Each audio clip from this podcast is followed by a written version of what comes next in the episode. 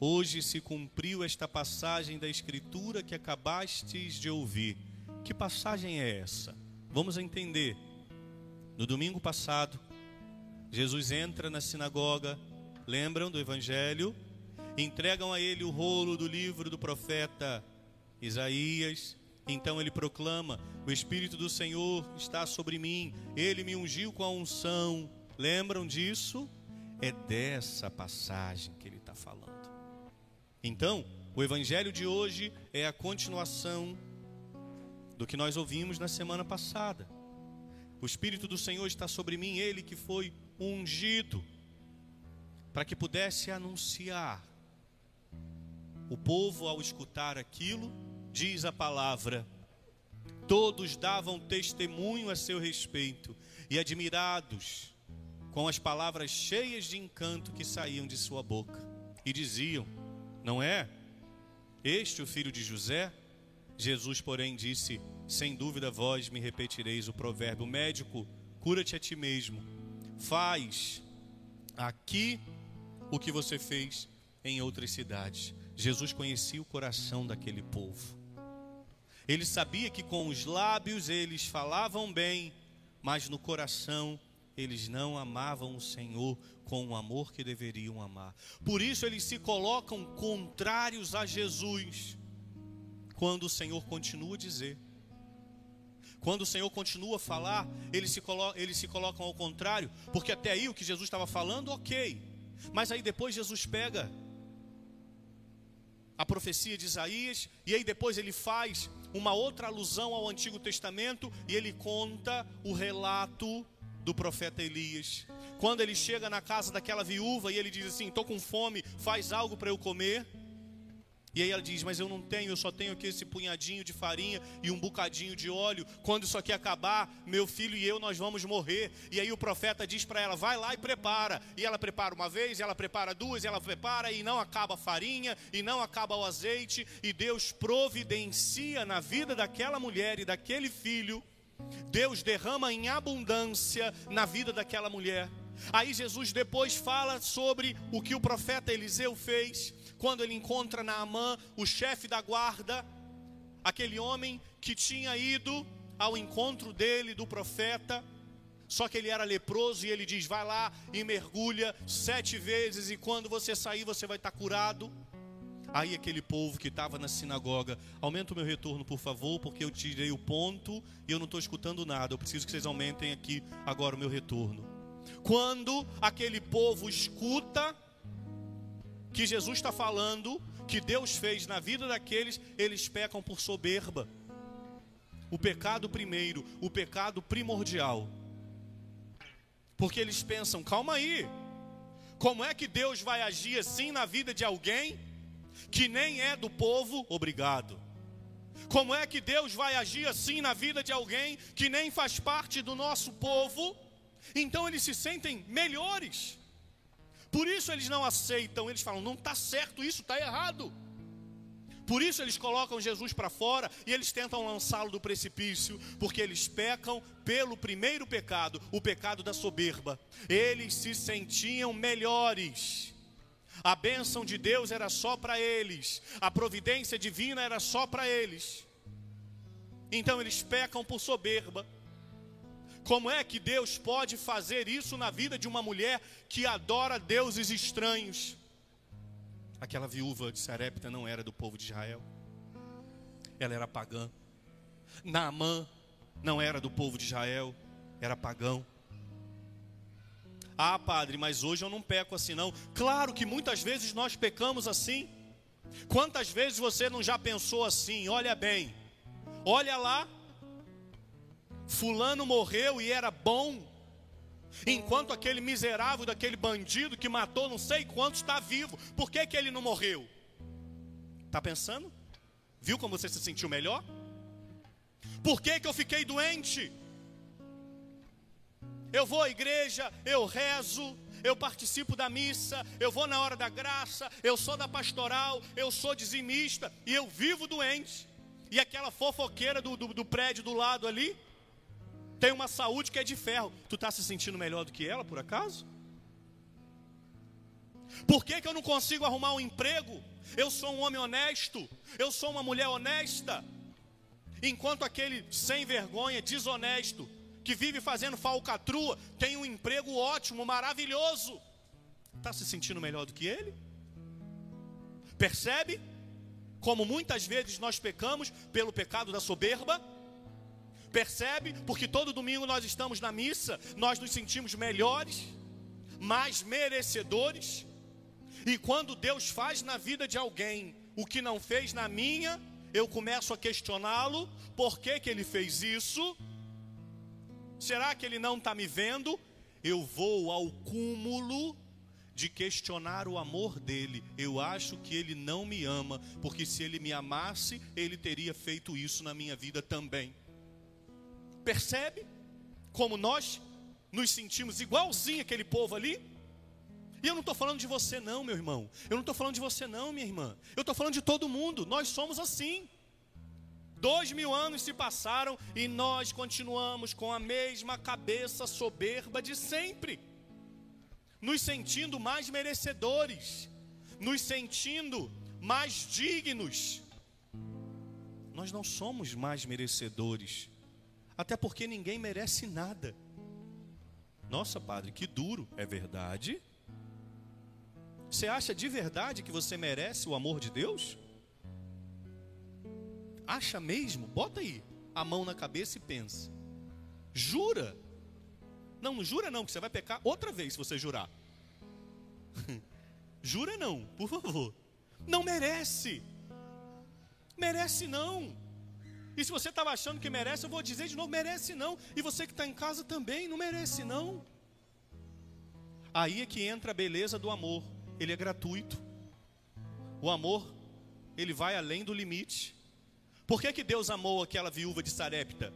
Porque o amor dele vai no limite ultrapassa o limite. Por que, que Deus amou Naamã e agiu na vida dele? Porque o amor dele ultrapassa o limite. O amor divino ultrapassa o limite. O nosso amor, muitas vezes, para no limite. E quando a gente para no limite, o nosso amor vira um amor de, de merecimento, que não é amor. O nosso amor vira um amor de conveniência não é amor. É amor, mas é um amor mais bruto. Imagina um diamante. Quando você olha ele lá na terra, ele é uma pedra. Se você não tiver um olho clínico, você vai dar uma bicuda assim e vai achar que chutou uma pedra. Mas se você vê um diamante todo lapidado lá numa numa loja de vender diamante, que eu não sei o nome, nunca nem entrei, como é que eu vou saber o nome da loja, né? Você vê e fala: Meu Deus, esse é um diamante. Assim é o amor. Quando o amor ele age por merecimento, ele é amor, mas ele é um amor que ainda não está lapidado. Nós muitas das vezes amamos assim, igualzinho aquele povo.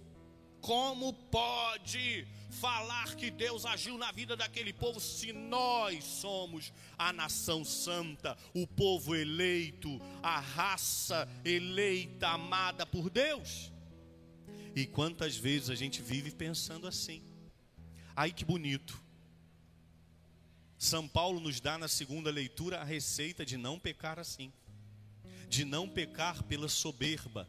Como eu disse no início da pregação, a soberba é o pecado primordial, é o primeiro pecado. Quando Satanás se revoltou contra Deus, ele se revoltou pela soberba.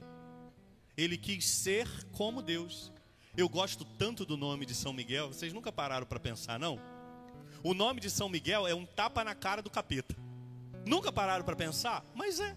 Já perceberam que o nome de São Miguel como é que é? É uma pergunta. Nunca pararam para pensar nisso? É uma pergunta. Quem como Deus, não é? Mas vocês nunca pararam para falar, gente, isso é esquisito. Como é que o nome é uma pergunta? Gente, eu estou aqui porque eu estou me ouvindo aqui, tá?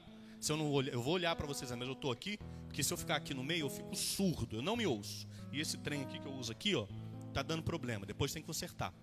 Então eu estou aqui porque eu estou me ouvindo.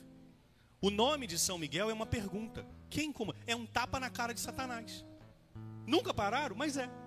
Quando o demônio, quando Satanás se revolta contra Deus, vai lá São Miguel, o príncipe da milícia, olha na cara de Satanás e diz: Quem como Deus?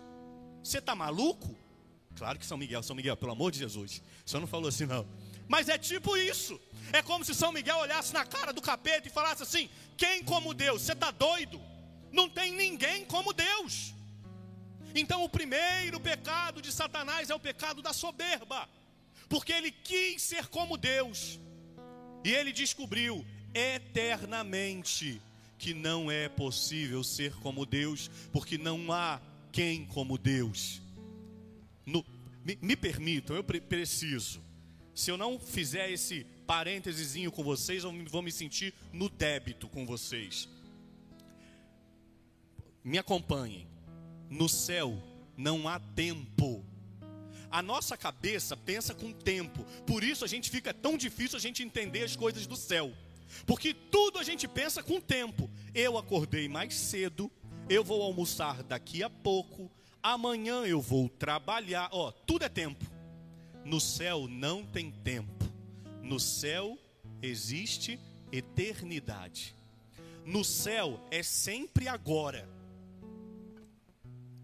agora. No céu não tem ontem, no céu não tem depois, no céu é sempre já, agora. Por isso o pecado da soberba satânica, uma vez uma pessoa disse assim para mim, talvez você já tenha até pensado, e não tem problema se pensou, mas vamos refletir sobre isso. Padre, se Deus é tão bom e se Ele é todo poderoso, por que, que então Ele não perdoa o diabo? É uma dúvida. E eu respeito quem tem essa dúvida. Não pode parar na dúvida, senão daqui a pouco você está querendo converter o capeta. Não é verdade? E não tem condição. Por que, que não tem condição?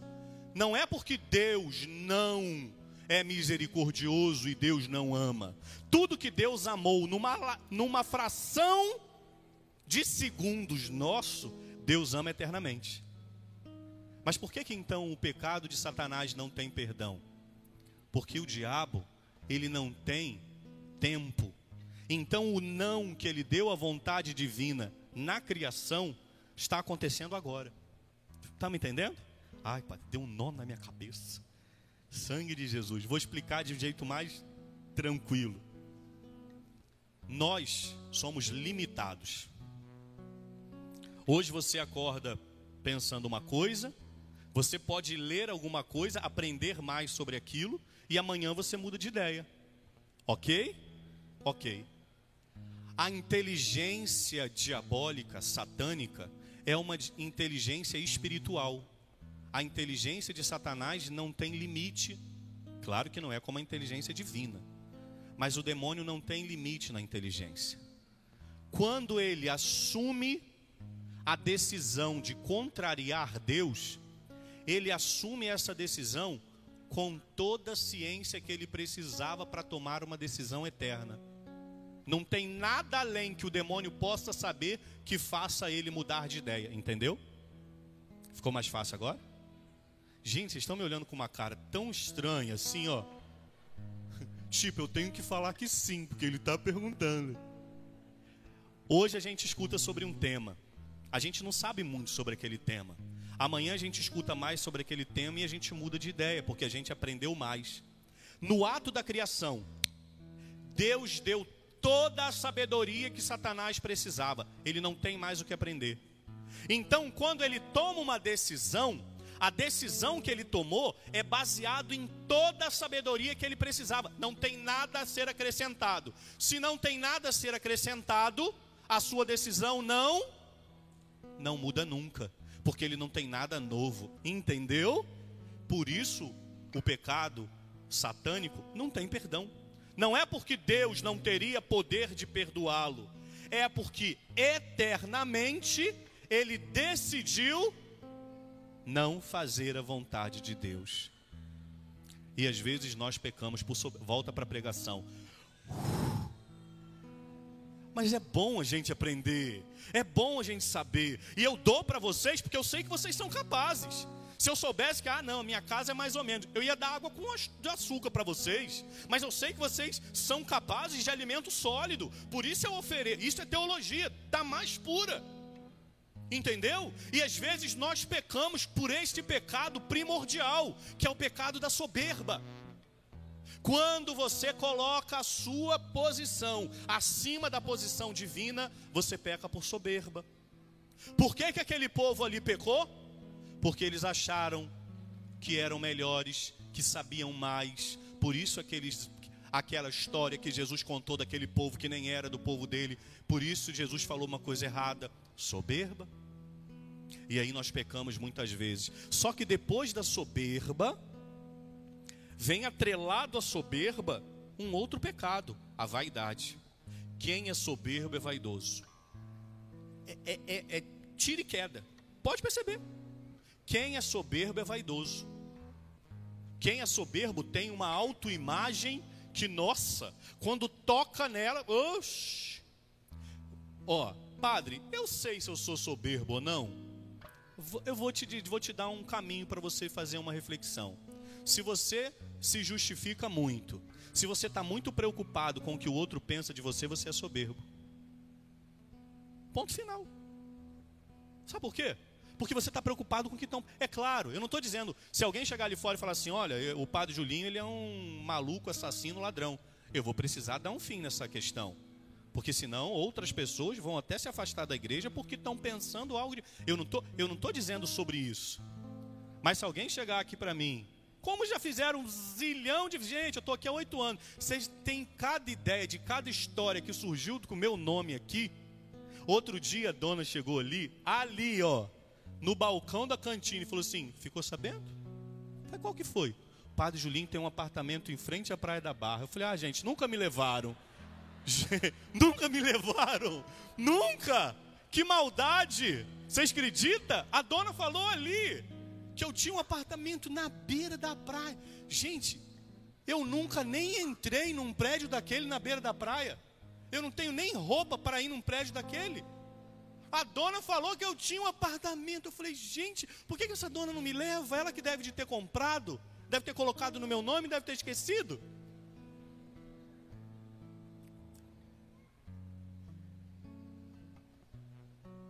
Estou pouco me lixando se alguém vai achar que eu tenho uma. Gente, eu tenho. A única casa que eu tenho é lá da minha mãe em Santa Cruz, gente. Pelo amor de Deus. E nem dá para vender, porque fica no quintal da minha avó. É assim, ó, cada minha avó é cada minha mãe. Tem gente que mora aqui no quintal da família? Tem, eu sei que tem. É cada minha avó na frente, cada minha mãe atrás. Está lá. É a única coisa. Estou preocupado com isso? Não estou preocupado. Às vezes nós pecamos por soberba. Junto da soberba, nós pecamos por vaidade. Mas aí olha que interessante, eu já vou acabando essa homilia aqui. São Paulo nos dá na segunda leitura a receita para a gente combater o pecado da soberba. E que receita é essa? É a segunda leitura. Olha que beleza que São Paulo nos diz. Aqui a tradução está como a caridade, mas a gente pode ler como o amor, é a mesma coisa. O amor é paciente, é bondoso, não é invejoso, não é vaidoso, não se ensoberbece, não faz nada de inconveniente, não é interesseiro, não se encoleriza, não guarda rancor, não se alegra com a iniquidade, mas se regozija com a verdade. O amor tudo tudo crê, tudo suporta, tudo espera, tudo desculpa. Mas olha que interessante. São Paulo ele não está falando aqui do amor. Ah, ah, o amor. Tem gente que fala do amor como se fosse um, um, um trem, sabe? Que viesse assim, ai, olha o amor passando, deixa eu pecar. Não é nada disso, isso é besteira. Mas tem gente que acha que é assim. Ai, o amor está aqui. Isso é besteira. O amor é uma pessoa. E quando São Paulo escreve aqui na carta aos Coríntios, no capítulo 13, ele está falando de alguém. Olha como, olha como casa certinho. Veja como vai casar certinho, ó. Talvez você nunca tenha lido a palavra assim, não tem problema. A partir de hoje, leia assim também. Olha que bonito. Jesus é paciente, Jesus é benigno, Jesus não é invejoso, Jesus não é vaidoso, Jesus não se ensoberbece, não faz nada de inconveniente, Jesus não é interesseiro, Jesus não se encoleriza, Jesus não guarda rancor, não se alegra com a iniquidade, mas Jesus se regozija com a verdade. Jesus suporta tudo, desculpa tudo, espera tudo, crê tudo. Você está entendendo que quando São Paulo fala, ele está falando é dele. Então, qual é a receita, Padre, para que eu não peque por soberba? Queira amá-lo acima de todas as coisas, amar-te mais que a mim mesmo, amar-te mais que tudo que há aqui, amar-te mais que aos mais queridos, amar-te e dar a vida só por ti. Jesus poderia cantar para você essa canção, que coisa linda. É dessa forma que ele espera que nós o amemos. É dessa forma que ele nos convida a amar. O amor precisa ir além. A, a, leitura começa dizendo: ainda que eu falasse a língua dos anjos, se não tivesse amor. E tem uma, uma passagem, tem uma parte que diz assim: ó, se eu gastasse todos os meus bens para sustento dos pobres, se entregasse o meu corpo às chamas, mas se não tivesse amor, isso de nada serviria. Está entendendo? É preciso que tudo que você faça, você ame do jeito que Jesus amou. É disso que agrada o coração dele. Não é fazer caridade pelo fato de fazer, porque até se você fizer caridade para querer aparecer, não é caridade. Mas Jesus nos dá a receita através da carta de São Paulo. Como, Padre, eu posso vencer essa soberba? Peça a Jesus para amar do jeito dele. Faz exercício essa semana. Eu quero te entregar essa semana um exercício para você fazer. Não é para você julgar ninguém, mas eu quero que você, diante das pessoas, questione o seu amor. Quando você chegar em casa agora, você vai encontrar lá sua mãe, seu filho, seu marido, sua esposa. Ao olhar para essa pessoa, não questione ela, questione você. Por que, que eu amo essa pessoa? Eu quero saber. Faz essa reflexão. Se você não chegar a essa resposta aqui, ó, eu amo porque eu amo, o amor ainda não está lapidado. Se você chegar assim, ó, eu amo porque, o porquê empobrece o amor. Eu amo a minha mãe porque ela é muito boa comigo. O dia que ela dá de doida e não ser boa contigo, você vai deixar de amá-la. Eu amo meu filho porque ele é muito prestativo, ele me leva para passear, ele paga meu plano de saúde. O dia que ele perder o emprego e parar de pagar o seu plano, você deixa de amá-lo. Nunca diga para alguém, escuta Kai, você que está em casa também, nunca diga para alguém assim, ó, eu te amo porque, pode parar. Nunca diga, não vem olhar na minha cara e falar assim: ai, Padre Julinho, eu te amo porque o Senhor atendeu a mim. Para! Porque o dia que eu não te atender, tu não me ama. Padre Julinho, eu te amo porque o Senhor celebra a missa. Para! Porque se me der um trem aqui eu não puder nunca mais celebrar a missa, você não vai me amar? Padre Julinho, eu te amo porque. Não fale mais isso. Eu só quero que você me ame. Tem uma pregação do padre Fábio de Mello que ele diz assim, ó: a gente só vai descobrir quem nos ama quando a gente não puder nada. Aí ele fala assim, ele dá até o exemplo dele.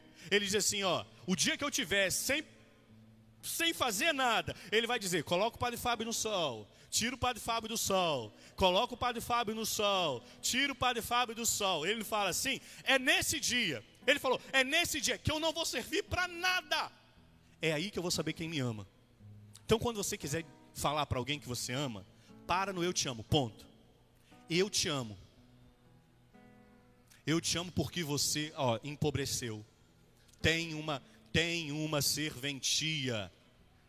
E eu vou dizer um trem aqui que, eu vou dar um nó na cabeça. Eu estou até com medo. Mas eu vou falar. Você que está em casa, para de andar, senta e escuta a pregação. Meu anjo da guarda me fala que está uma, uma loucura lá. Pode sentar. E vai botar uma camisa. Você que está vendo a, camisa, a missa sem camisa. Que falta de respeito é esse? Vai botar uma roupa digna, pelo amor de Jesus. Vou falar um trem aqui agora que vai parecer muito esquisito, mas eu vou explicar. O amor, ele precisa ser inútil. Hum. Ai, padre, que loucura. Enquanto o amor tiver utilidade, ele é amor, mas ele ainda não está lapidado. O amor é inútil, completamente inútil. Eu, Padre Julinho, quando eu dou um presente para alguém, eu gosto de dar um presente inútil. Sabe o que é um presente inútil? É o que não serve para nada. Sim. Antigamente, agora eu não consigo mais, eu parei por falta de tempo. E também parei porque eu colecionava moedas. Eu ainda tenho a minha coleção, mas está lá parada há 350 anos. Quando alguém fazia aniversário, sabe qual era o presente que eu dava? Uma moeda. Sim, serve de nada. Mas os presentes inúteis duram para sempre. Já parou para perceber? Se eu te der uma moeda, você vai guardar aquela moeda a vida toda lá no seu porta, não sei o que das quantas, e ele não vai te servir para nada. Daqui a 50 anos você vai pegar aquela moeda e falar: Nossa, o padre Julinho que me deu. Agora eu posso ir na, ali naquele shopping de rico, só entrei duas vezes. E foi para me lembrar que eu sou pobre. Sabe qual que é? Que eu tô sim? Quando eu entrei lá, falou assim: pobre. Eu falei: eita, sou eu, né? Só serve para te lembrar que você é pobre. Eu posso ir lá naquele shopping lá bonitão, comprar para você uma bolsa de 30 mil reais. Não, não posso porque eu não tenho 30 mil reais. Mas se eu tivesse, talvez você usaria a bolsa um mês, talvez um ano, talvez mais. Daqui a pouco a bolsa ou rasgaria, ou perderia a coleção, ou sairia da moda. Tão valiosa bolsa, perdeu a validade. Posso te dar uma camisa, um tênis, um sapato. Você usa, usa, usa, estraga e acaba. Não estou dizendo, gente, pelo amor de Deus, que você não pode dar presente assim não. Eu estou mostrando que um presente inútil dura para a vida toda. Para a vida toda.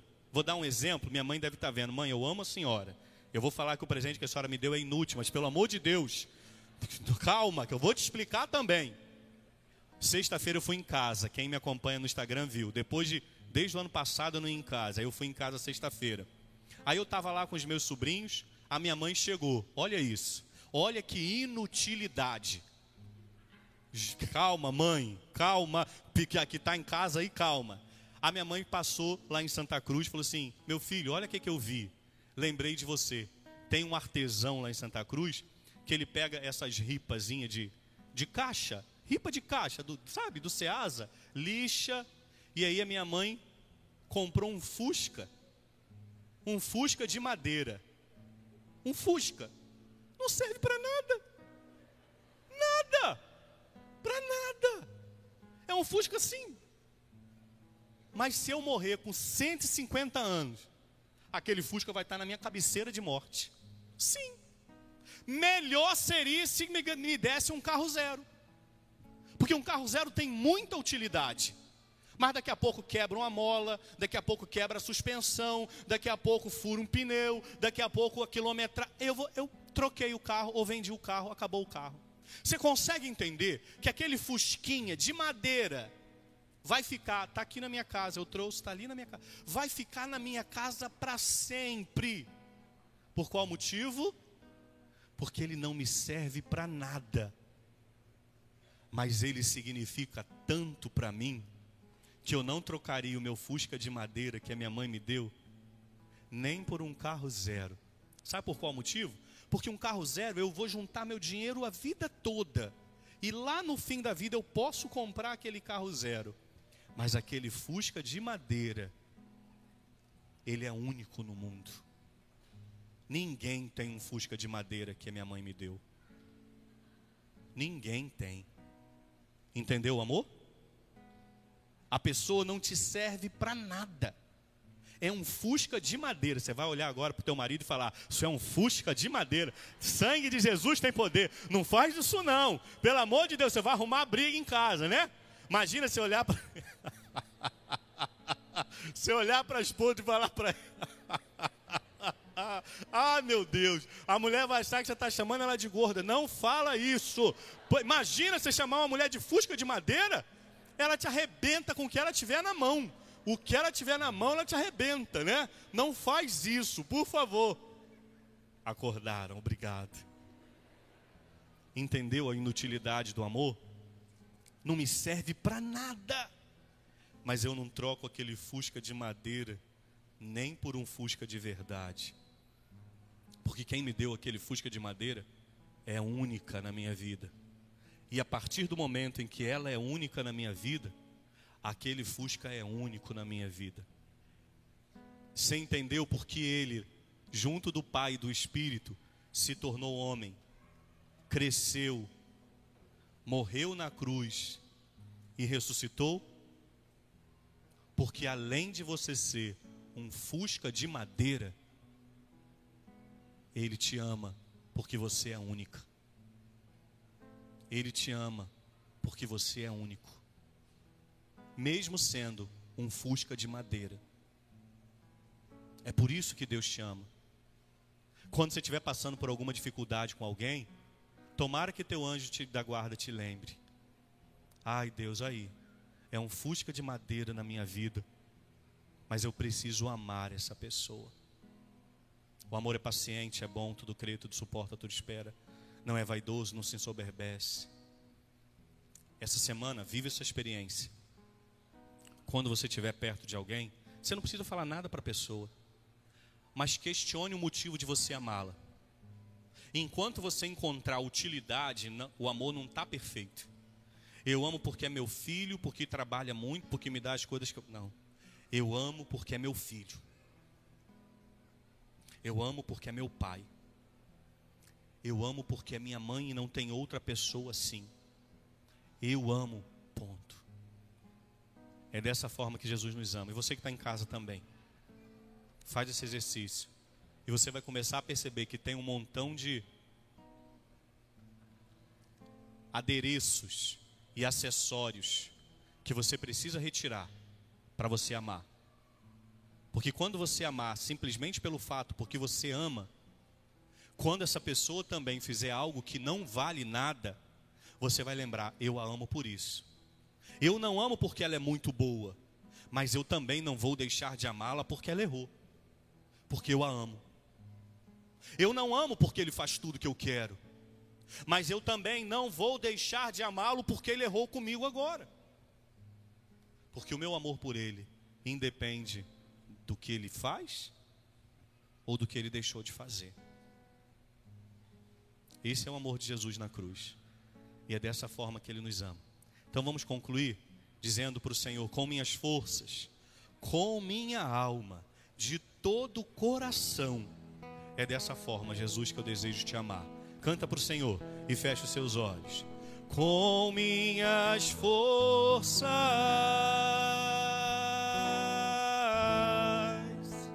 com minha alma, de todo o coração, viverei eu só para te amar. amar-te, amar-te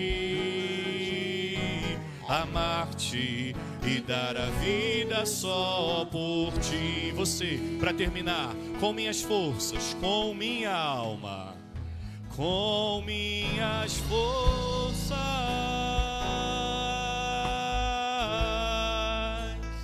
com minha de todo, de todo coração viverei eu só para te amar, amar-te, amar-te,